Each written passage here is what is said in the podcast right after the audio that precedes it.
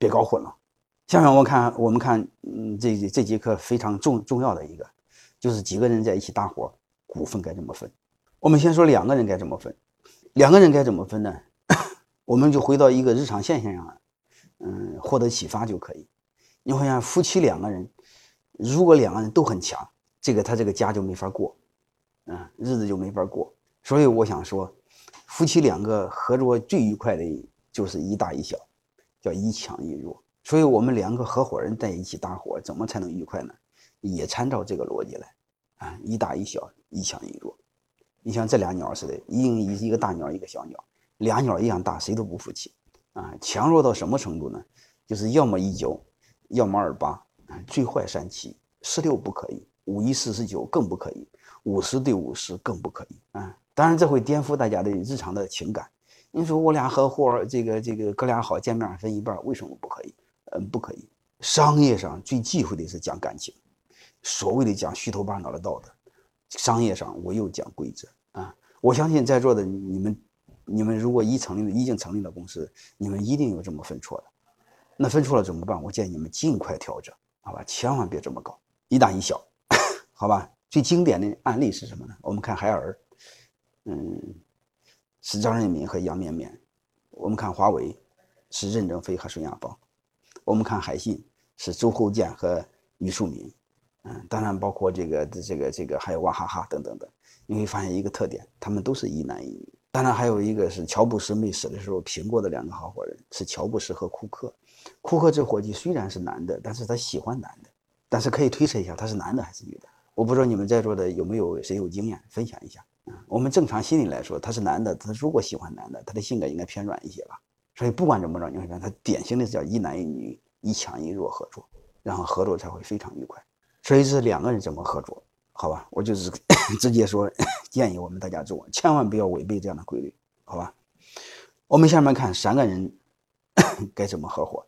我们三个人该怎么合伙呢？三个人怎么合伙？我就简单给大家分析一下。我们先说三个人怎么合伙，我们再说四个人合伙，好吧？你把这两个搞明白，其实逻辑都是一样的。下面我们看比较复杂的股权设计，就是三个人以上该怎么分？三个人该怎么分呢？我们简单用一个模型来推理。我们假设三个人搭伙，老大会本能的团结第二和第三，因为中国有一句古话叫“长兄如父”。但是老二会团结老大和老三吗？这个概率很低。因为我们先分析一下，先先我我们先分析一下，老二这辈子的目的是什么？是当老大，所以他想当老大，他不会和老大合作，他会本能的找老三合作。那个老三会和谁合作呢？那就取决于老三和谁合作利益最大。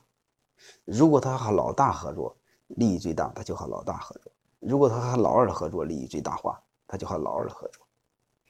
我们简单分析一下，他一定会和老二合作，而不是和老大合作。为什么？因为老大本来已经是老大了，你再怎么合作，他给你的利益应该没那么大。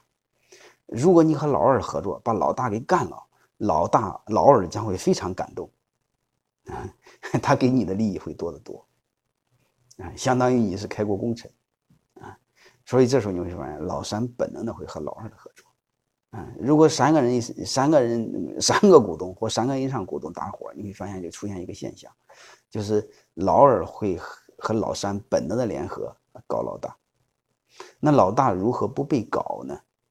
你只需要做记一句话：一大于二加三，就是老大比老二和老三的股份加在一起还多，就是让他们两个联合在一起也干不倒你。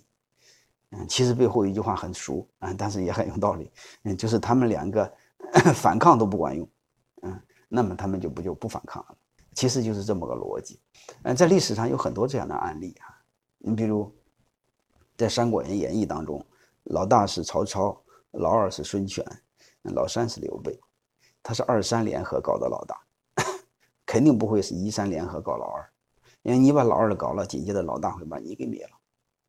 你比如，我们再看玄武门之变，啊，不是年龄的老大啊，我们看拳头的老大是李世民，拳头的老二是李建成，拳头的老三是李元吉，刚好是又是二三联合搞老大，老大要不先下手，不先下手为强，就被老二和老三联合起来给灭了，啊！所以我想说，就是二三会本能的联合搞老大，老大如何不被搞呢？就是你一定要大于他们两个。下面给大家播一段视频，啊，就是中国合中国合伙人那段视频，就是你会你会看，嗯，中国合伙人这个电影当中的一段视频，你看看他们三个合伙股份是怎么分的。啊，是不是吻合我讲的一大于二加三？